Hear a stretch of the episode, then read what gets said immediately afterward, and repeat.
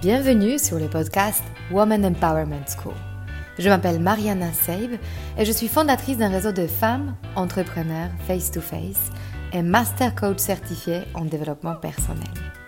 Je conçus ce podcast en pensant à toutes les femmes qui souhaitent accéder à leur puissance intérieure pour créer du changement dans leur vie et entreprendre les projets les plus audacieux. Ensemble, nous allons apprendre à mieux nous connaître lever nos barrières et accéder à notre intuition féminine pour mener la vie dont nous rêvons profondément.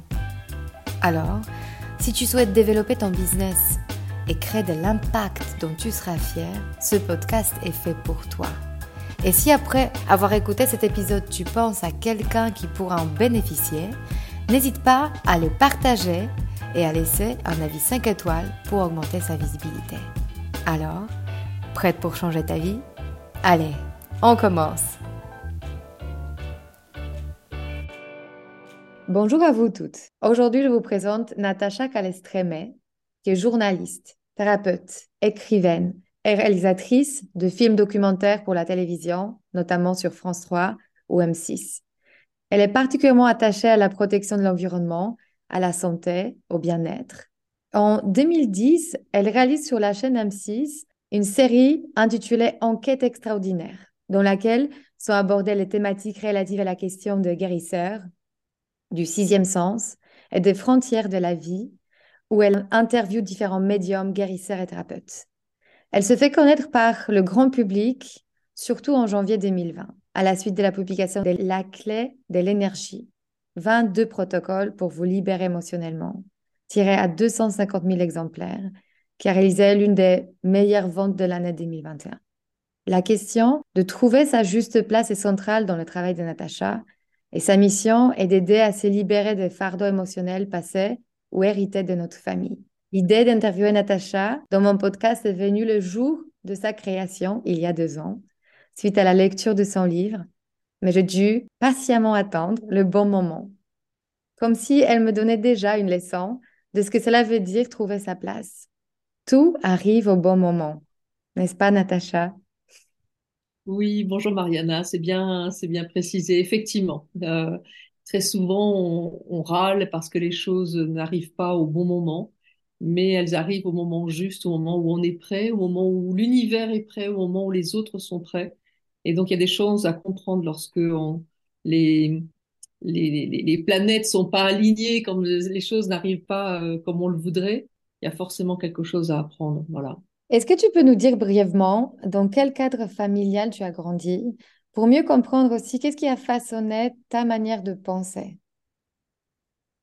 Alors, bah, tu précisais que euh, la nature et l'environnement étaient quelque chose qui me comptait beaucoup pour moi. Et en effet, euh, j'ai un, père qui est euh, très tourné vers la nature, qui qui a pour livre de chevet des dictionnaires de plantes. Donc c'est quelque chose qui euh, qui m'a toujours marqué. Et euh, c'est une phrase qu'il a prononcée. Euh, J'avais 9 ans. Il, il, me fait découvrir que, hélas, le dernier rhinocéros noir est mort. Et alors, on en a trouvé d'autres à l'époque.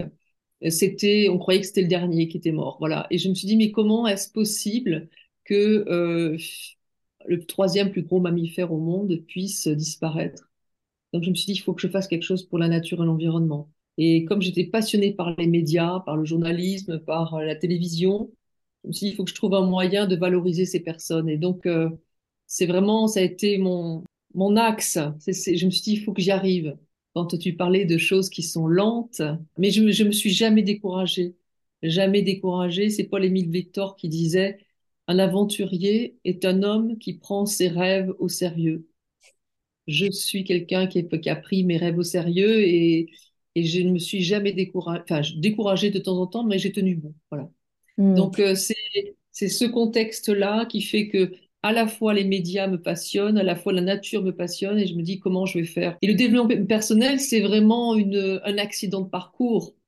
On m'aurait dit euh, il y a euh, même six ans, tu vas écrire un développement personnel et tu vas des livres qui vont, euh, qui vont intéresser les gens, j'y aurais pas cru une seconde. C'est vraiment parce que j'ai vécu différentes épreuves comme tout le monde Mhm. que euh, quand j'en suis venue là. Mais autrement, euh, j'étais vraiment partie sur l'environnement ou la santé, mais, euh, mais pas le développement personnel. Ben, on va en parler plus en détail parce qu'il y y a plusieurs sujets qui me, qui me touchent dans, dans ton parcours.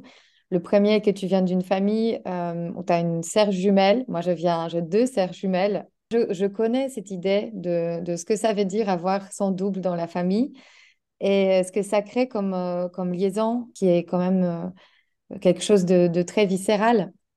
Et on doit se construire soi-même. Tu touches, tu abordes ce sujet de trouver sa place. Est-ce que tu peux nous en parler un peu plus? À quel moment, en fait, cette idée de trouver sa place a commencé à être vraiment quelque part une épreuve pour toi? Et cette idée d'invisibilité, tu, poses souvent cette, euh, cette idée de te sentir invisible par rapport à tous les accomplissements que tu as pu avoir ou faire. Et pour moi, c'est un sujet qui revient super souvent dans le coaching avec les femmes, cette idée de se sentir invisible. Complètement. La question de la place est une question, je dirais, prépondérante pour tout le monde et euh, tout particulièrement pour euh, celles et ceux qui ont euh, un frère jumeau ou une sœur jumelle, parce que cette question de la place, elle est au moment où l'on est, eh bien finalement, on n'est pas seul. Pour les parents, moi, mes, parents ignoraient que, que ma mère portait des jumelles, parce qu'à l'époque, il n'y avait pas d'échographie et que nos cœurs ont toujours battu au même moment, en même temps. Et donc, chaque fois que le- on est posé le, stéthoscope pour écouter, ben, on entendait un seul cœur. Voilà. Et donc, quand je nais, moi, en premier, ben, personne euh, ne sait que ma sœur va arriver. Et donc, il faut prévoir un deuxième lit, il faut prévoir euh, d'autres biberons, d'autres euh, habits. Et ça a été un vrai choc, en fait, pour, pour mes parents. Et, et, et comme on est né avant terme, il y a quelque chose de l'ordre de, on était trois, ma mère, ma sœur et moi. Et donc, comment exister quand euh, finalement, euh, même euh, votre père se trompe, même quand la famille se trompe, tellement on se ressemble? À l'époque, maintenant, on se ressemble plus, trop. Alors, quand on est petite, bah, c'est exceptionnel parce qu'il y a une espèce de cohésion, il y a une force, on a l'impression d'être un être bicéphale, deux têtes, avec un rouleau compresseur, pe- personne nous résiste. Donc c'est plutôt positif. N'empêche qu'il y a des petites anicroches euh, de l'ordre de euh, des comparaisons que tout le monde fait, pas mes parents, mais tout le monde fait. Ah, Lydie a eu 14, Natacha a eu 13. Ah, euh, Natacha a couru plus vite, Lydie a couru un peu moins vite, etc. Donc la comparaison, elle s'insinue dans la vie de tous les jours et c'est pas rigolo parce que ça nous met finalement dans une situation où on devient, on est en challenge presque en- contre soi-même puisqu'on on a, on a les mêmes capacités physiques, euh, presque les mêmes capacités intellectuelles, donc euh, la même énergie. Donc finalement, moi, pour exister, il faut que je, je la dépasse, il faut que je me dépasse, c'est insurmontable. Et donc plus les années passent et plus on se rend compte que finalement, c'est extrêmement compliqué. Donc trouver ma place, c'est compliqué.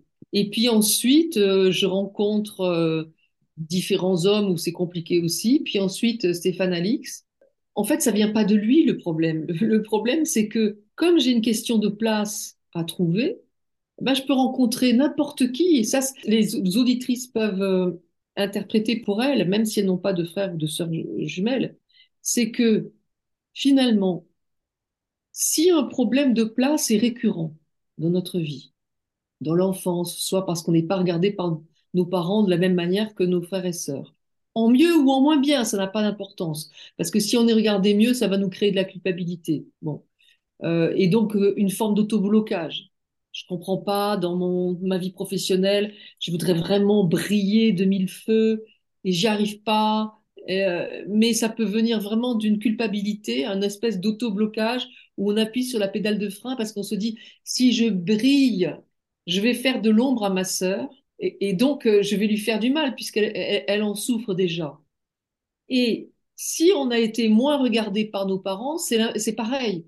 C'est-à-dire qu'il y a quelque chose à l'intérieur de nous qui, qui, un frein où on se dit, de toutes les manières, je ne mérite pas d'être en avant puisque j'ai toujours été en second ou moins vu que l'autre, etc. Donc, quelle que soit la position que l'on a eue dans la fratrie, on peut avoir ce principe de d'autoblocage ou de frein qui fait que on ne s'exprime pas à sa juste valeur et on ne se donne pas tous les moyens voilà, de, se mettre en, valeur. Et ce problème de place, si c'est vraiment un problème pour nous qu'on doit résoudre, eh bien, il va se renouveler tout au long de la vie, peut-être dans notre couple, mmh où finalement on a un métier qui est super intéressant et où on est mis en avant, mais notre conjoint prend toute la place, même auprès des amis, même auprès de la famille. Euh, peut-être que dans notre boulot, euh, eh bien, notre collègue euh, qui fait beaucoup moins que nous et récupère nos lauriers, et c'est insupportable. peut-être que auprès de, d'un conjoint, nos enfants écoutent plus notre mari, notre femme, hein, ça n'a pas d'importance, que nous. Et, en fait, quelle que soit la situation, on se dit, mais je suis toujours en deuxième, je suis toujours invisible, je j'arrive pas à m'exposer, j'arrive pas à m'exprimer, euh, j'arrive pas à être vue à ma juste valeur. Mmh. C'est-à-dire que je me démène comme un fou ou comme une folle, et malgré tout, je ne retire pas les bienfaits de tout ce que je, de toute l'énergie que je mets dans mon couple, dans mon travail, mmh. dans mes projets, Très souvent, dans ma lecture, c'est en lien avec une blessure euh, émotionnelle héritée de notre famille. Alors, il peut y avoir plein de nouvelles, de, différentes lectures. C'en est une, il y en a d'autres. Juste par rapport à ça, en fait, j'aimerais bien qu'on touche justement ce sujet que tu appelles des héritages émotionnels. Oui. Citer en fait ton livre, dans ton livre qui s'appelle Trouver ma place, tu dis quelque chose comme ça. Aujourd'hui, après des années de pratique, c'est devenu un réflexe. À la moindre contrariété, je cherche l'émotion douloureuse en jeu, puis la personne de la famille qui ont vécu cette émotion ou cet événement avant moi, je me libère de cet héritage avec les sentiments de me faire du bien et de prendre soin de ma lignée. Est-ce que tu peux parler de ce rituel euh, que tu as installé du coup euh, pour toi-même pour qu'on passe aussi à cette idée de Comment résoudre du coup ce problème d'invisibilité ou d'autres d'ailleurs euh, fardeaux je, précise et on y reviendra un petit peu après qu'il il existe plein de différentes possibilités de se libérer de cet aspect transgénérationnel et que ce que je propose est une option parmi tant d'autres. Et que à travers cette option parmi tant d'autres, il y a d'autres moyens, d'autres grilles de lecture. Mais on en viendra, on en reparlera après. Alors, par rapport à ça, eh bien, moi, je me suis reposée sur les travaux de Anne Ancelin Schutzenberger, qui est euh, une Française psychothérapeute de renommée internationale, qui a fait 20 ans d'études cliniques sur la question et qui a montré qu'effectivement, il existe des loyautés familiales, c'est-à-dire que parfois, on va hériter d'un fardeau émotionnel que notre père ou notre mère ou un de nos grands-parents a vécu, et comme c'est resté un fardeau émotionnel qui n'a pas été guéri, potentiellement on peut en hériter. Potentiellement, c'est extrêmement important de préciser que ce n'est pas parce que notre famille a vécu des choses qu'on va en hériter systématiquement. Pas du tout. Mais il faut toujours en fait partir de soi-même j'ai un problème d'invisibilité, j'ai un problème de place dans mon travail, je cherche dans ma lignée qui a pu vivre ce problème d'invisibilité, quel que soit le domaine. Peut-être que nous, ce problème d'invisibilité, on le vit dans notre travail. Mais peut-être que le problème d'invisibilité, notre père, il le vivait euh, vis-à-vis de sa fratrie, c'est-à-dire qu'il n'était pas considéré par ses parents et que euh, son frère aîné son petit frère étaient à l'honneur, et lui, rien. Donc il ne faut pas s'arrêter à problème d'invisibilité dans le travail, je cherche qu'il y a eu un problème d'invisibilité dans le travail. Il faut élargir les choses. Et surtout, se poser la question, est-ce que chez ma famille, avant moi, il y a eu des situations où l'invisibilité, le fait de ne pas prendre de place, était une solution presque vitale. Par exemple, imaginons qu'on a eu un grand-père qui a fait la guerre. Il y a beaucoup de chances que nos grands-parents aient fait la guerre. Être invisible, ne pas prendre de place, c'est peut-être continuer à vivre et éviter de prendre une balle. Donc, c'est vital. Pour une grand-mère qui peut-être euh, a subi euh, des attouchements euh, de son oncle ou de son père, quelque chose de terrible. Bon, être invisible, c'est cesser d'être attouché. Donc c'est vital. Peut-être qu'on a eu une mère qui a eu un mari, donc notre père, très autoritaire, et pas faire de vagues, être invisible, c'est pas prendre de coups.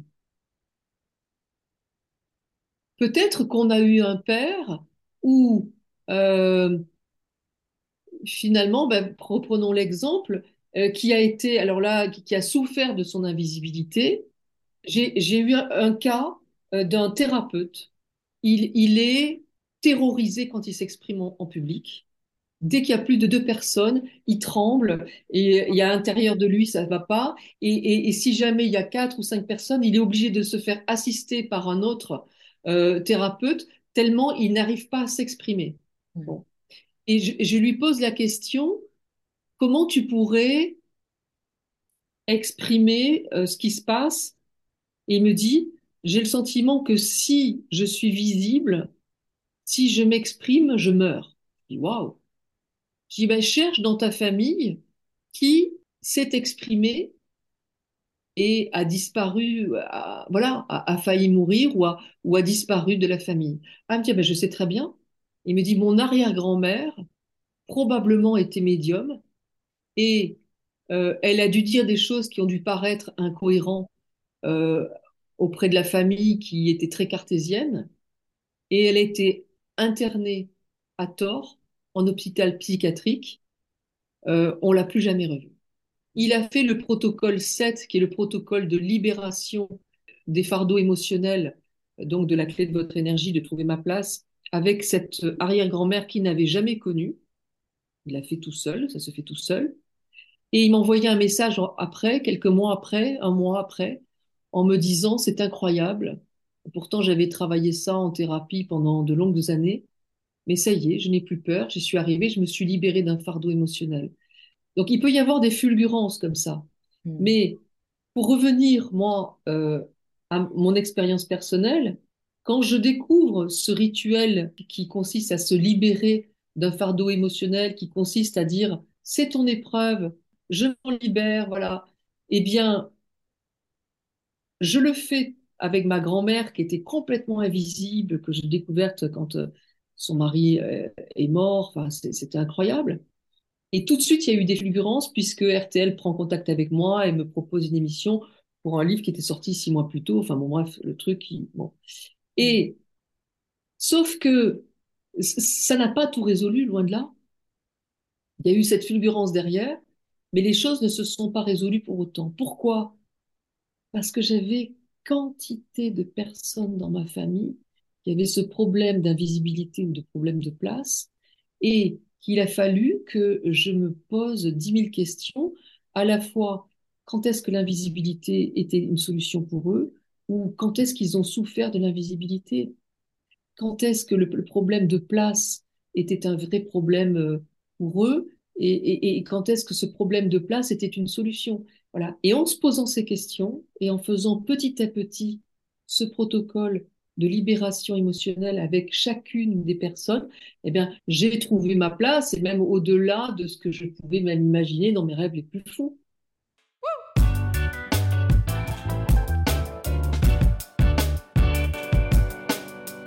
J'interromps rapidement cet épisode pour t'inviter à commencer ton chemin du développement personnel par toi-même. Si tu n'es pas encore prête pour faire un coaching individuel ou collectif, à tout moment, tu peux avancer à ton propre rythme en te connectant à l'espace membre sur le site womanempowermentschool.com slash devenir membre. J'ai imaginé cette plateforme comme ta dose d'inspiration hebdomadaire, enrichie par des méditations guidées, des exercices de visualisation, pour te soutenir dans ta reprogrammation des croyances à ton sujet, des masterclass et des live Zoom qui te guideront tout au long de ta pratique d'alignement. Profite d'un accès illimité à nos ressources et avance à ta propre vitesse en faisant partie de notre communauté de femmes qui changent leur vie. Ce sera l'occasion de nouer de nouveaux liens avec des personnes qui te ressemblent et qui aspirent à la même chose que toi. Trouver sa juste place. Et pour y accéder, tu peux le faire dès aujourd'hui en utilisant le code que je t'offre en cadeau, You Are Enough, tout en majuscule. Pour pouvoir en bénéficier, tu as besoin de choisir l'option annuelle. Allez, on revient à l'épisode.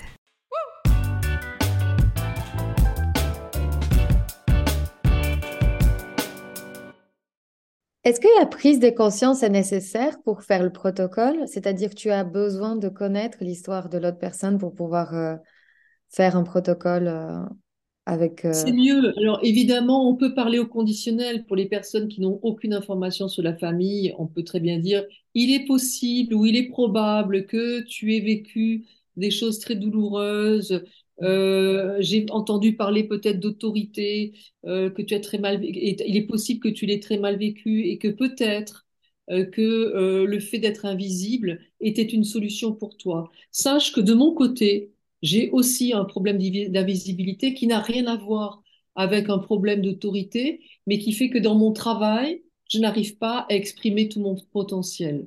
Mmh. si c'est le cas, euh, c'est ton épreuve, c'est pas la mienne, je m'en libère comme tu peux t'en libérer. Voilà, euh, on fait tout le protocole tel que c'est indiqué, mais on peut le formuler comme ça. Et souvent, j'ai remarqué cette chose-là, c'est que lorsqu'on se met en chemin, que l'on fait ce que j'appelle les resets énergétiques pour retrouver notre énergie, euh, notre âme exulte de que l'on soit en chemin, que l'on se libère de fardeaux qui ne nous appartiennent pas, et donc les informations viennent à nous. Parce que dans ma vision des choses, on s'incarne dans cette vie avec une mission, celle de guérir d'un certain nombre de blessures.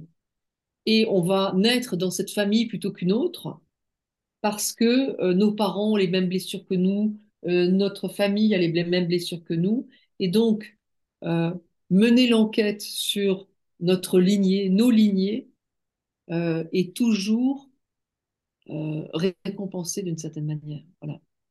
J'accompagne, tu sais, beaucoup de femmes en fait qui, dans la question d'énergie, s'impose par le burn-out, par l'épuisement émotionnel. Et euh, ça m'a interpellée quand tu, quand tu toi-même décidais de mettre l'énergie en fait au centre de, ta préoccupation.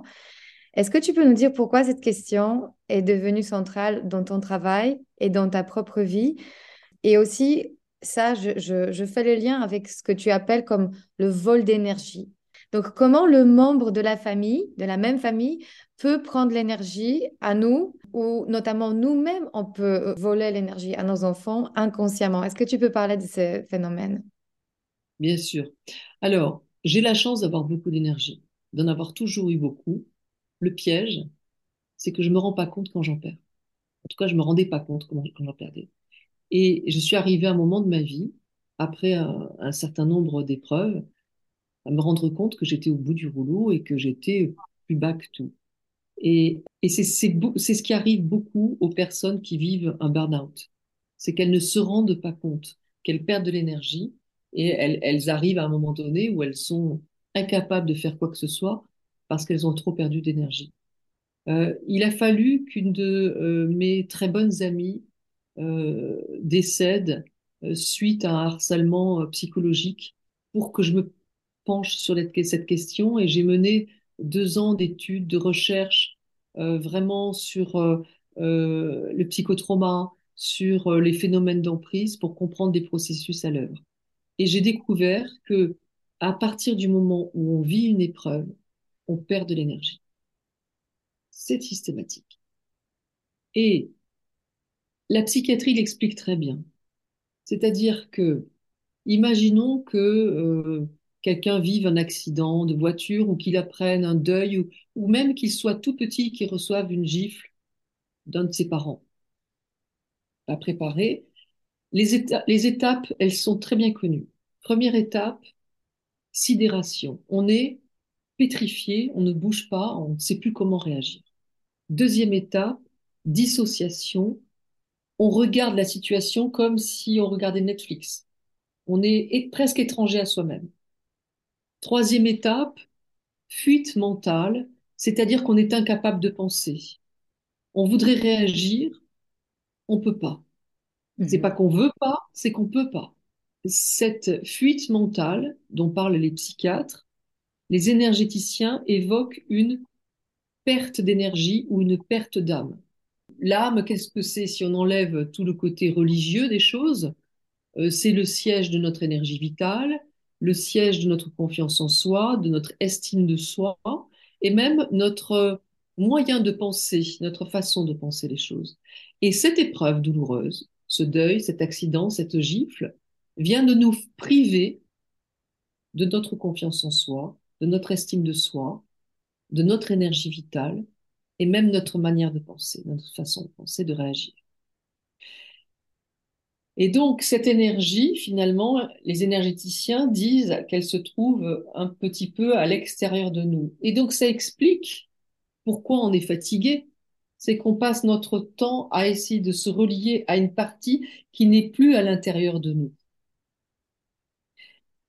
Et les gens disent, je suis vidé j'en peux plus, je ne sais pas pourquoi. Ou bien, je n'arrive pas à prendre la bonne décision dans mon travail. Je n'arrive pas à me décider. Je ne sais pas ce qui est bien pour moi. Je ne sais pas si je dois continuer dans ce travail ou si je dois me lancer dans une autre activité. On est perdu, on a perdu de l'énergie. Voilà. À partir du moment où on est perdu, on a perdu de l'énergie. Et en poussant les, investigations, euh, et en, travaillant notamment sur, euh, les, les, ouvrages de Marie-France Irigoyen, qui est une psychiatre euh, spécialiste de l'emprise, j'ai compris que lorsque les épreuves sont générées par quelqu'un, non pas par la vie, un accident, etc., mais sont générées par quelqu'un qui nous déstabilise à répétition, eh bien, cette perte d'énergie se transforme en vol d'énergie. On me prive de mon, mon énergie. C'est-à-dire qu'en me déstabilisant, t'es nul. Ah, t'as vu comment t'es habillé, oh là là. Ou bien moins flagrant que ça. Oui, elle est jolie cette robe, c'est dommage que t'aies des grosses fesses. La déstabilisation, les humiliations, les silences, tout ça, ce sont les pleurs. C'est pour ça que j'évite de mettre une étiquette quelqu'un qui passe son temps à pleurer sur notre dos, quelqu'un qui serait en dépression, un père, une mère, une amie qui passe son temps à dire Oh là là, si tu savais ce que je viens de vivre. On raccroche le téléphone, elle va bien, nous on est épuisés, vol d'énergie. En fait, cette hypothèse, ça n'est rien qu'une hypothèse, mais elle permet de comprendre les choses. Et elle permet de comprendre quoi? Elle permet de comprendre que chaque fois que la personne va me déstabiliser à répétition, euh, je vais perdre de l'énergie et la personne s'en nourrit, malgré elle, sans mhm. même en avoir conscience parfois. Je vais juste comprendre en fait le, le, le, lien entre la première fois, c'est-à-dire cette première gifle par exemple dans notre enfance, et en fait la fois quand en tant qu'adulte on se sent à nouveau euh, dans cette paralysie que tu décris, euh, dans cette idée de je n'ai pas d'idée, je n'ai pas su me défendre comme un enfant. Euh, est-ce que tu peux juste dire quel est le lien justement entre cette première fois que ça nous arrive et le nombre de fois quand ça revient? Et du coup, comment on peut arrêter ce vol d'énergie, du coup, involontaire inconscient C'est effectivement essentiel de préciser qu'il y a une solution qui s'appelle le recouvrement d'âme, qu'on appelle plus, euh, que je préfère appeler le reset énergétique. Donc, il y a des solutions pour récupérer notre énergie, c'est le protocole 5, et une énergie, euh, récupérer notre énergie suite à un vol d'énergie, c'est le protocole 6, euh, et le 6 plus pour ceux qui ont trouvé ma place. Voilà, qui permet en même temps de se libérer émotionnellement des fardeaux qui ne nous appartiennent pas. Bon, donc il y a des solutions, ça c'est important. Là, cette question-là que tu me poses, Mariana, elle est essentielle et on me la pose pas souvent, donc je t'en remercie, parce que il y a effectivement un vrai lien entre la gifle qu'on va recevoir quand on est enfant, ou, ou, ça peut être un déménagement, ou la mort d'une grand-mère qui nous a élevés. En tout cas, ces différents événements de notre petite enfance, 0, 8, 9 ans, ils vont créer un séisme émotionnel qui va nous, nous priver de, de, notre énergie. Et bien souvent, même quand on n'est pas désiré, euh, cette privation d'énergie, elle commence même au moment de la conception. Ça crée une béance à l'intérieur de nous. C'est Patricia Serin, qui est psychothérapeute, qui dit, voilà, chaque blessure, c'est comme si on était un arbre, et un tronc d'arbre, lorsque on le fend, on, met une faille à l'intérieur de lui, ça crée une béance à l'intérieur. Bon, et eh ben c'est comme nous, voilà. Et cette béance, comme on n'a pas eu d'outils pour la réparer, ça c'est Jung qui dit, tant qu'on ne comprend pas le message d'une épreuve, il se rejoue. Et donc ce séisme émotionnel, finalement, il va se rejouer avec des répliques, des petites vagues. Et donc, pourquoi quand on, on est adulte, on va rencontrer euh, un amoureux ou une amoureuse qui va nous faire vivre euh, ce même type de déstabilisation qui fait qu'on est pétrifié et qu'on ne peut pas réagir? Ben, Tout simplement parce qu'on n'a pas résolu le premier problème. Et donc, une fois qu'on voit les choses ainsi, alors c'est compliqué quand on est dans une épreuve avec un patron ou une collègue qui nous fait vivre des horreurs, mais je vais dire quelque chose qui va difficilement entendable pour celles qui le vivent ou celles et ceux qui le vivent cette personne nous aide à conscientiser que il y a très longtemps, nous avons vécu des pertes d'énergie qui font qu'on a une béance dans laquelle les manipulateurs le sentent et ils vont pouvoir rentrer pour mieux nous manipuler. C'est le témoin du fait que vous avez perdu de l'énergie avant et que certes, il faut vous réparer de cette épreuve euh, euh, euh, auprès du, compagnon ou du patron qui vous fait vivre les choses aujourd'hui. Mais il est essentiel de récupérer l'énergie que vous avez perdue auparavant et en particulier dans la petite enfance. C'est pourquoi dans Trouver ma place, il y a à la fin du livre une séance type, les séances types sur 45 jours, parce que j'explique. Voilà. Premier jour, faites ci, faites ça. Ensuite, deuxième jour, euh, euh, enfin, voilà. La première fois, eh bien, vous allez faire le protocole 5 qui permet de récupérer votre énergie suite à une épreuve. Et la bonne nouvelle, c'est qu'on n'a pas besoin de citer les épreuves c'est, voilà, mon âme, si un jour tu as souffert et que tu as préféré prendre de la distance, sache qu'aujourd'hui je suis à nouveau capable de t'accueillir en moi. Et, après, toutes les choses qui font que on va récupérer cette énergie. Bon. Et on n'a pas besoin de les citer. Ça, ce protocole 5, on le fait une seule fois. C'est tout. Et on le refait que si on revit des grosses épreuves. Sinon, une fois, basta. Récemment, incroyable, je... veux partager juste mon expérience. effectivement, quand il y a une épreuve qui apparaît, il, touche quelque chose, justement, cette réaction euh, d'enfant un peu tétanisé qui ne sait pas se défendre. Une fois ce protocole réalisé, moi, ce que j'expérimente, c'est que cette même situation, une fois elle réapparaît, en fait, j'ai plus du tout la même réaction de mon corps. Surtout, moi, je sens beaucoup de choses dans mon corps qu'il est plus dans cette posture de, de, se défendre ou de vouloir disparaître. Et je vois en fait que euh, j'ai une clarté d'esprit en fait. J'ai un nouveau scénario en fait qui s'offre à moi que je voyais pas avant. Je sais pas si tu as eu des témoignages comme ça, mais en tout cas moi je pense que c'est ça me sauve quelque part de cette impuissance euh, ou paralysie d'enfant. Oui, ben, merci pour ce, beau témoignage. Moi, c'est amusant parce que tu vois, je, l'ai fait refaire à euh, une amie qui est venue chez moi récemment. Et euh, je lui dis, on, a déjà fait le protocole 5. Elle me dit, oui, on l'a déjà fait. Elle me dit, j'aimerais juste que tu m'aides à, faire avec euh, telle personne sur le plan du boulot qui, qui, qui m'a vraiment fait vivre des choses terribles là dernièrement et tout ça. Alors je lui dis, oui, mais je dis ça, tu vois, tu as vécu ça, ça et ça, difficile, etc., avec des problèmes d'avocat et tout. Je dis, je pense qu'il faut refaire un protocole 5 recouvrement d'âme suite à une épreuve. Elle me dit, bon, d'accord, pourquoi pas. Bon. Et elle le fait, elle, bon, cinq minutes, ça dure, voilà. Et Je lui dis, bon, maintenant, si tu veux, on peut faire le protocole avec ta collègue de travail qui te fait. Elle me dit, écoute, c'est déjà plus important pour moi. C'est déjà passé sur notre plan. Non et, ça, ça remonte à quelques jours. Donc, ça, correspond exactement à ce que tu as dit. Et ensuite, après avoir fait ce protocole 5, on va faire. Alors, si on est fatigué, on s'arrête là. Si on n'est pas fatigué, on continue. On va faire le protocole 6 avec bah, qui nous a pris l'énergie en premier lieu? Bah, Nos parents, bien sûr. Dès qu'on est fatigué, nous, avec nos enfants, on fait pareil. Bon. Ça se fait depuis la nuit des temps, on, a, on évite de culpabiliser. Bon. Et donc, on va faire notre père ou notre mère. Bon, très bien. Euh, si on est fatigué, encore une fois, on arrête.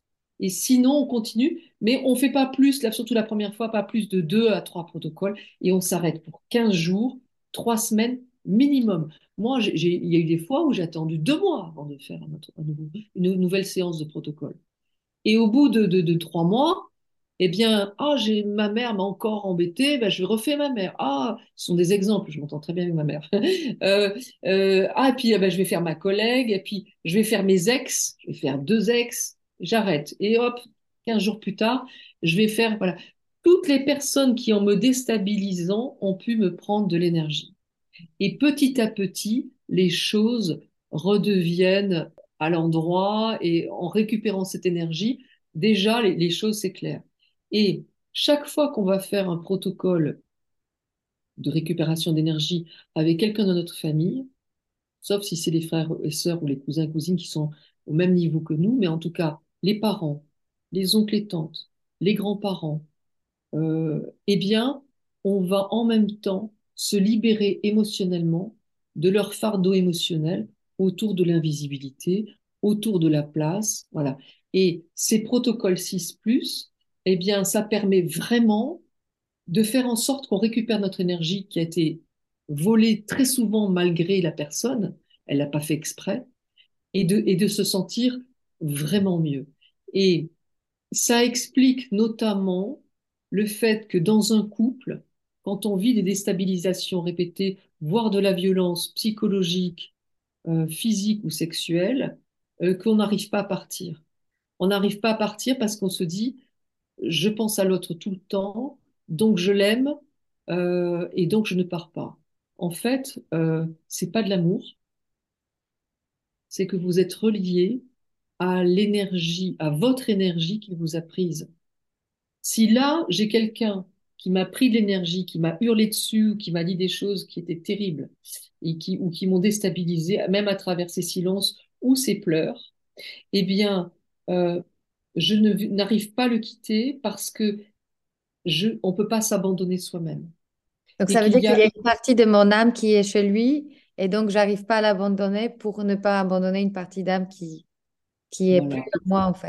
Il existe ce protocole 6 qui est un troc. Je récupère l'énergie que tu m'as prise et je fais en sorte que tu récupères l'énergie que d'autres personnes avant moi t'ont prise, même ça peut être y compris moi, t'ont prise. Voilà. Et, et là, euh, et là, du coup, eh ben, j'ai des personnes et j'ai reçu des, milliers, pour pas dire des dizaines de milliers de, témoignages de personnes qui m'ont dit, j'ai fait ce rituel avec mon, mon compagnon et j'ai enfin pu partir et je ne suis pas revenue. Parce qu'on revient pour chercher cette énergie. J'ai des, des, femmes qui m'ont dit, je suis divorcée depuis 30 ans, je pense à lui tous les jours. Est-ce que c'est parce que je l'aime? Non, madame c'est parce que vous êtes relié à cette partie d'énergie qui vous appartient et que vous allez récupérer. C'est ça la bonne nouvelle. Et tout d'un coup, on fait ça, on dit, mais en fait, je m'en fous de ce mec. Alors qu'on avait des ressentiments, etc. Mais en fait, je m'en fiche. On se sépare. J'aimerais bien te poser une dernière question parce que le sujet d'argent est très central pour moi dans mes accompagnements. Tu parles de, de, de l'argent dans ton livre. Tu parles de cette envie de gagner plus. Et souvent, en fait, tu l'associes avec cette peur de manquer. La peur de manquer quelque chose que je, je vois régulièrement chez les femmes que j'accompagne.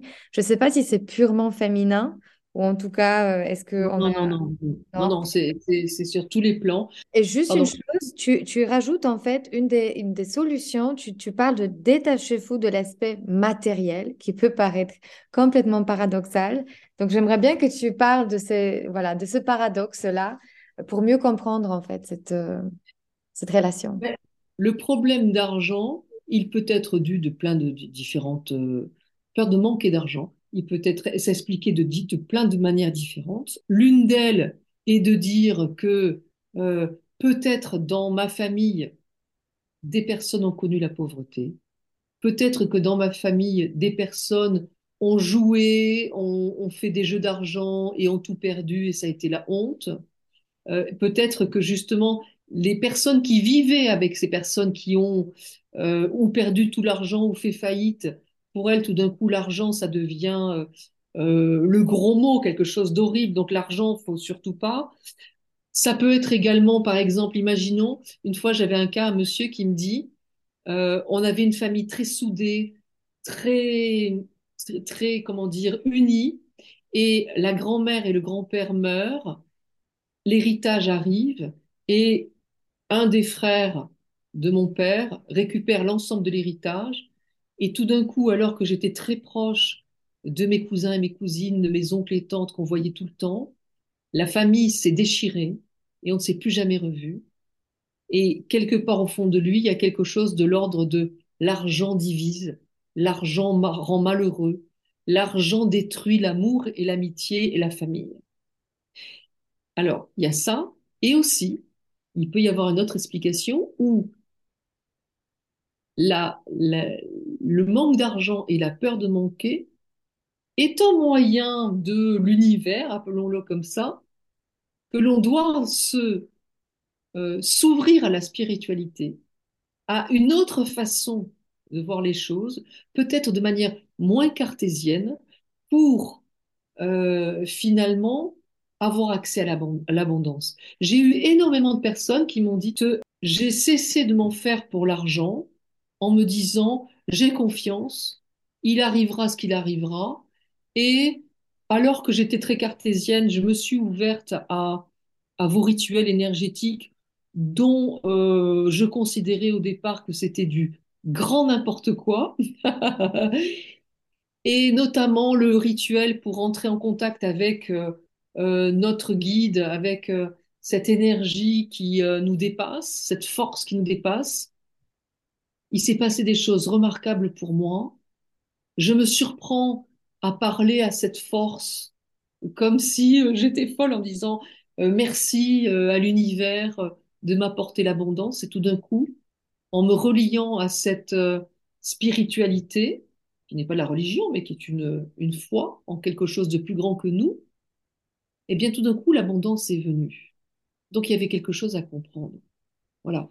Mais donc ça, c'est, il y a plein de causes. Et d'ailleurs, je reviens sur quelque chose que, que je voulais partager tout à l'heure. C'est que euh, tu as beaucoup parlé euh, de, de, de, trouver ma place, mais vient de sortir euh, ce, ce, livre. Et dans ce livre, euh, j'ai chance.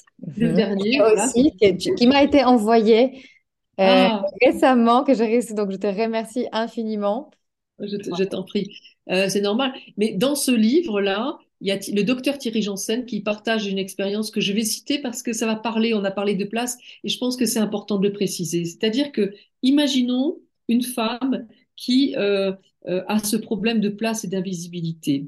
Si cette femme va voir un psychothérapeute et que le psychothérapeute lui dit, euh, votre problème de place, d'après tout ce que vous m'avez expliqué de votre enfance, euh, il est possible que ça vienne du fait que vos parents étaient très autoritaires, qu'ils travaillaient beaucoup et que quand ils rentraient le soir, il fallait qu'il y ait un silence absolu.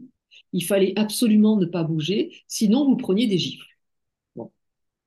Aujourd'hui, vous êtes adulte, vous avez 30, 40, 50 ans, et avec toutes vos ressources de femme accomplie, d'homme accompli, peut-être de maman ou de père, vous avez tout à fait le potentiel de vous libérer de cette croyance limitante. Que lorsque on est silencieux, tout va bien. Et si ça lui parle, cette psychothérapie, ça va en effet euh, avoir un impact positif sur sa vie. Maintenant, considérons que cette jeune femme aille voir un guérisseur euh, parce que ça fait partie de son moyen de, gérer les problèmes et que le guérisseur lui dise votre problème, chère madame, vient de votre grand-père, parce qu'il avait volé euh, le voisin et euh, c'est une forme de vous punir parce qu'il espère que vous régliez les choses. Et que ça lui parle énormément parce qu'elle se souvient en effet d'une affaire où le grand-père avait effectivement volé le voisin. Et que le guérisseur lui dit, je vais faire un acte psychomagique pour vous libérer de ce, euh, de, de, de, de cette, ce problème karmique, etc. Et que ça lui parle eh bien, ça va en effet lui faire du bien et peut-être que tout d'un coup, elle va devenir visible. Et imaginons pour la troisième fois et la dernière fois que cette même personne aille voir une psychothérapeute euh, spécialisée en transgénérationnel ou en psychogénéalogie ou quelqu'un qui décide de faire les, rituels, les protocoles, le protocole 7, donc de libération émotionnelle, euh, pour ne plus porter les fardeaux qui ne lui appartiennent pas. Et que ça lui parle, il va y aussi y avoir des fulgurances. Moi, j'ai encore ce matin reçu un message d'un monsieur, Yves, qui me dit, j'ai fait 12 ans de psychothérapie, ça n'a rien fait, j'étais très, très en souffrance vis-à-vis de mes parents qui m'humiliaient, qui me rejetaient, qui, me faisaient vivre de l'injustice. J'ai fait vos protocoles et d'un coup, tout d'un coup, j'ai trouvé la sérénité. Et je lui dis, peut-être que vous ça n'aurait pas assez, aussi bien marché si vous n'aviez pas fait les thérapies avant. Et puis, comme euh, les, médecins le précisent dans Se donner toutes les chances, c'est la pratique qui nous parle le plus, qui nous vient en aide. Voilà. De comprendre aussi que quelque part, on a un travail à faire dans mettre la lumière sur nos prises de conscience et les croyances limitantes, mais aussi peut-être de euh, se déconstruire quelque part ce qu'on a compris à propos de notre passé quand on était euh, les plus vulnérables, c'est-à-dire enfants, et parfois verbaliser une nouvelle vérité ou ré-raconter notre histoire du passé fait qu'on se libère en fait d'une certaine vérité qui, qui n'en est pas une, qui est juste une compréhension qui nous a permis de survivre à ce moment-là. Complètement. Mais toujours pareil, il y a, comment il s'appelle, le professeur de médecine Gérard Osterman qui dit une maladie ou une épreuve est une situation perturbée qui demande réparation. Et en faisant ce travail d'enquête sur notre lignée, potentiellement, on va se rendre compte des récurrences de ces répliques dont je parlais tout à l'heure, qui demandent réparation. Et ça, c'est formidable de se dire que ça m'appartient pas. J'ai un papa qui, un jour, me dit, euh, j'ai été en colère toute mon enfance, et mon fils aujourd'hui est très, très en colère. Et il me dit, en m'inspirant de vos protocoles, je suis allée voir en lui disant, rends-moi ma colère. Hmm. Et, le, gamin, donc 18 euh, ans, il lui a regardé en disant, papa, qu'est-ce que tu racontes? C'est n'importe quoi ton truc. Et il lui a dit, je vais te dire quelque chose qui, que je n'ai jamais dit. Euh, c'est que quand j'étais petit, j'étais très, très en colère. Et aujourd'hui, je vois que tu es très, très en colère et peut-être que les choses se rejouent parce que j'ai mené une enquête et j'ai appris que mon père, ton grand-père, avait été euh, abusé par un prêtre et que euh, depuis, sa colère était, avait été décuplée. Donc la colère que tu as héritée de moi, j'en ai hérité moi aussi de mon père. Donc tu peux me la rendre parce que moi, je vais m'en libérer. Donc en fait, il y a cet échange en fait générationnel de je prends de toi et je rends à celui pour rentrer à sa place. Alors, et imaginons que, que, que, ce gamin de 18 ans ait toutes les peines du monde à prendre sa place. Et ce problème de colère, peut-être qu'il n'a absolument pas de problème de place, alors que le père et le grand-père ont un problème de place, parce qu'il n'en a pas hérité. Encore une fois, c'est pas parce que nos aïeuls, notre famille a vécu des choses que nous, on va en hériter. On part toujours de soi et on remonte la lignée. Est-ce qu'il s'est passé des choses similaires avant? On ne part jamais de le grand-père a vécu ça, donc moi j'ai vécu ça. Le père a vécu ça, donc moi j'ai vécu ça. jamais dans ce sens. On part de soi-même. Et d'ailleurs, toi qui as des, voilà, des jumelles, des, des sœurs jumelles, etc., bon, eh bien, on voit bien que chaque personne dans la fratrie a hérité de casseroles, de, de, fardeaux émotionnels qui sont différents les uns des autres. Moi, avec ma sœur jumelle, a hérité de certaines choses. On en a parlé il n'y a pas longtemps. On a vécu 18 ans ensemble non-stop. On n'a pas la même enfance. On l'a pas vécu pareil. Ah, c'est exactement les conversations que Jacques Messer. Elles ont Ça n'a vécu pas la même chose, elles n'ont pas vécu les mêmes, euh, les mêmes épreuves de la même manière.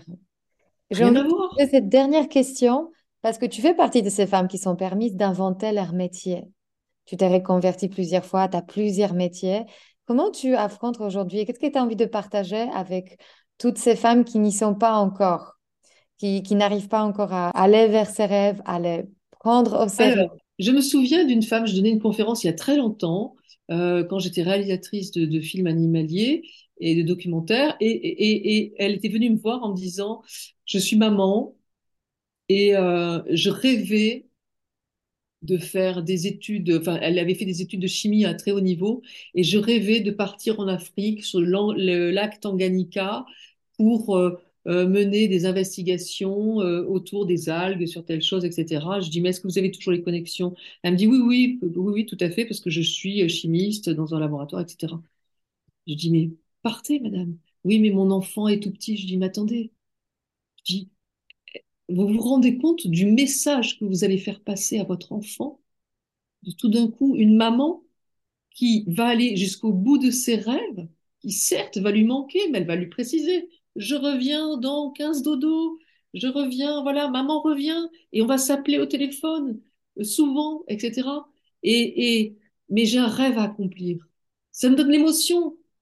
Une maman qui, qui, qui a un rêve à accomplir, qui n'a pas pu le mener parce que euh, elle a peut-être 35 ans aujourd'hui et que c'est le rêve qu'elle avait pour ses 22, 24 ans et qui tout d'un coup, à 35 ans, se donne l'autorisation de partir pour mener à bien ce rêve. Même peut-être pas pour faire de la chimie, mais pour aller voir le lac Tanganyika. C'est merveilleux. Elle va rentrer plus forte, plus riche, plus riche d'elle-même, plus sûre d'elle-même, plus confiante. Elle va transmettre à son enfant quelque chose de tout est possible. Et euh, Il faut, certaines personnes vont travailler 25 ans dans le même métier c'est magnifique. D'autres personnes vont se réinventer. J'ai envie de dire que dans mon cas, c'est la vie qui m'a bousculé, qui m'a fait changer sans arrêt. Euh, Je vais, je vais commencer du départ. Au moment où je passe mon bac, je veux être kinésithérapeute. Je passe euh, le concours, je suis prise à kinésithérapeute Toulouse et j'ai pas mon bac. Et je me dis, mais c'est pas vrai. Oh! J'ai pas mon bac alors que je suis prise au concours kiné et que c'est pas facile. L'année d'après, j'ai mon bac. J'ai plus du tout envie d'être kinésithérapeute. Je veux être journaliste. Alors, si on s'arrête à l'échec, eh ben, on se dit c'est une épreuve. Et si tout d'un coup on fait un pas de côté, on se dit bah il y avait mieux, en tout cas pour moi, kinésithérapeute pour d'autres personnes c'est fantastique. Il y avait mieux à faire pour moi. Euh, quand je, me retrouve au chômage, euh, que je, je vis les deuils, que sentimentalement c'est dur, familialement c'est dur, le problème de santé c'est dur, ça dure quatre ans. On pourrait dire, mais je comprends pas, le sourd s'acharne, c'est horrible. Mais je serais pas devant toi aujourd'hui si euh, j'avais pas cherché à me reconstruire grâce à ces protocoles, enfin ces rituels chamaniques que j'ai transformés en protocoles et que j'ai ensuite partagés après euh, une quantité incroyable d'ateliers où, où le corps médical est venu se former, à ma grande surprise. Si tout ça ne s'était pas déroulé après l'ensemble de ces épreuves, ben, je n'aurais pas écrit ces livres et que j'ai ensuite partagé après euh, une quantité incroyable d'ateliers où, le corps médical est venu se former, à ma grande surprise.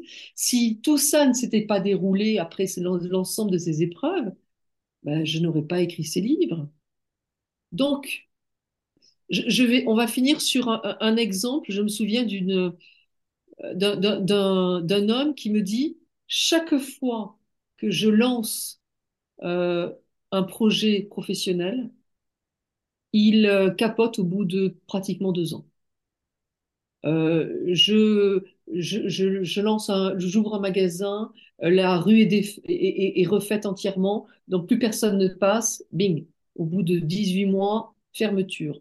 Je me lance dans tel truc, etc. euh, je sais plus quoi, dit au bout de presque deux ans, fermeture. Il me dit, je lance une nouvelle activité juste avant le confinement. Bing, 18 mois, plus rien. Alors il me dit, c'est bizarre cette récurrence. La récurrence, les dates, c'est toujours des signes forts. C'est toujours des indices importants. Je lui ai dit, qui avant vous, dans votre lignée, a vécu quelque chose qui s'est arrêté pratiquement avant deux ans? Et là, je le vois porter ses mains au visage, même pleurer, en me disant, j'ai appris quelque chose il y a peu de temps. Et, ça, ça, ça, ça, corrobore le fait que, tu vois, dès qu'on commence à être sur notre chemin, les, des informations viennent à nous. Et il me dit, j'ai toujours cru que j'étais l'aîné de ma fratrie. Or, j'ai appris il y a peu que mon père a eu un enfant avant moi, d'une autre femme, qui s'est fait embringuer dans une secte et que euh, euh, par des maltraitances, il a, secoué, etc. Et cet enfant, le premier enfant du père de ce monsieur, est mort à 18 mois. Et je lui dis, voilà, je dis, il y a quelque chose qui demande réparation. Il y a cette âme qui n'a jamais trouvé sa place et qui, au bout de presque deux ans, disparaît. Et on n'en parle plus jamais, au point même que les enfants qui viennent après ne sont pas au courant. Et donc, d'en trouver ma place, comme tu le sais, il y a un protocole qui s'appelle le protocole 7, qui est ce protocole que l'on fait quand il y a des, âmes qui sont parties très tôt, qui est, une, qui est un protocole qui est juste euh, incroyable dans le sens où, où il aide justement pour beaucoup pour les personnes qui ont ce problème de place, parce que dans le cas de fausse couche, dans le cas d'interruption de, grossesse, très souvent, euh, ces âmes euh, on n'en parle plus jamais. Euh, la plupart du temps, elles n'ont pas de prénom et euh, elles n'ont jamais existé, elles n'ont jamais trouvé de, place. Et donc le protocole, il commence en disant à toutes ces âmes qui se sont incarnées de manière si courte, je donne ce prénom, parce qu'il faut commencer par donner un prénom. Voilà. tu ne peux pas imaginer le nombre de personnes, et notamment de femmes d'un certain âge, qui euh, sont même à la retraite et qui euh, tout d'un coup font ce protocole et même se redressent physiquement. C'est-à-dire le poids de la culpabilité, le poids d'une interruption de grossesse, le poids d'une fausse couche, le poids d'une mort d'enfants jeunes et dans les générations précédentes, il y en avait beaucoup. Eh bien, ça, ça aide considérablement. Tout d'un coup, il y a quelque chose de l'ordre de libération, en fait. Mm. Libération, et en plus, ces âmes qui étaient complètement sclérosées parce qu'on n'a jamais parlé d'eux, et moi je dis même, bah, dites-le au moins une fois, mais dites-le au, au moins une fois autour de vous. Tu sais, j'ai vécu ça, j'ai perdu un enfant, j'ai fait une fausse couche, voilà, au moins une fois pour que ça, pour que l'information soit donnée et ensuite on fait le petit protocole 7 Voilà. Et donc, euh, tout d'un coup, il y a quelque chose où ces âmes-là deviennent des fabuleux alliés de la lumière autour de nous. On devient plus lumineux. Et donc, très souvent, les problématiques de place sont liées à ça. On a largement dépassé ce qu'on voulait. On a largement dépassé. Merci pour ta générosité. Merci pour, euh, tout ce travail que tu as dû faire aussi euh, pour nous toutes, pour nous tous, euh, et qu'on puisse. Pour moi euh, d'abord, pour moi d'abord, parce que je partage que ce Mais, voilà. Et c'est magnifique parce que ça, ça se ressent. Et merci pour ta générosité. Merci aussi pour cette leçon que tout arrive au bon moment. Pour moi, qui est très impatiente de nature, ça m'a donné une leçon de patience et je savourais chaque moment de, de cette interview aujourd'hui. Merci, Natacha un, infini merci à toi euh, pour, pour toutes ces questions très intéressantes et, merci, merci parce que ça, ça fait longtemps que je n'en avais pas abordé puisque je suis maintenant sur... Et, mais c'est important de faire des petits rappels sur les choses, donc je suis ravie. Un grand merci. Si cet épisode vous a inspiré pour aller plus loin dans votre développement personnel et vous mettre en action pour durablement changer votre vie, mon programme de coaching est fait pour vous. En petit groupe ou en individuel, je vous guide dans tout le processus de changement et dans la mise en place d'une technique efficace pour arriver à vos objectifs sereinement. Pour avoir plus de détails concernant le programme, contactez-moi par mail sur womanempowermentschool.com ou via Instagram Woman Empowerment School. À très bientôt.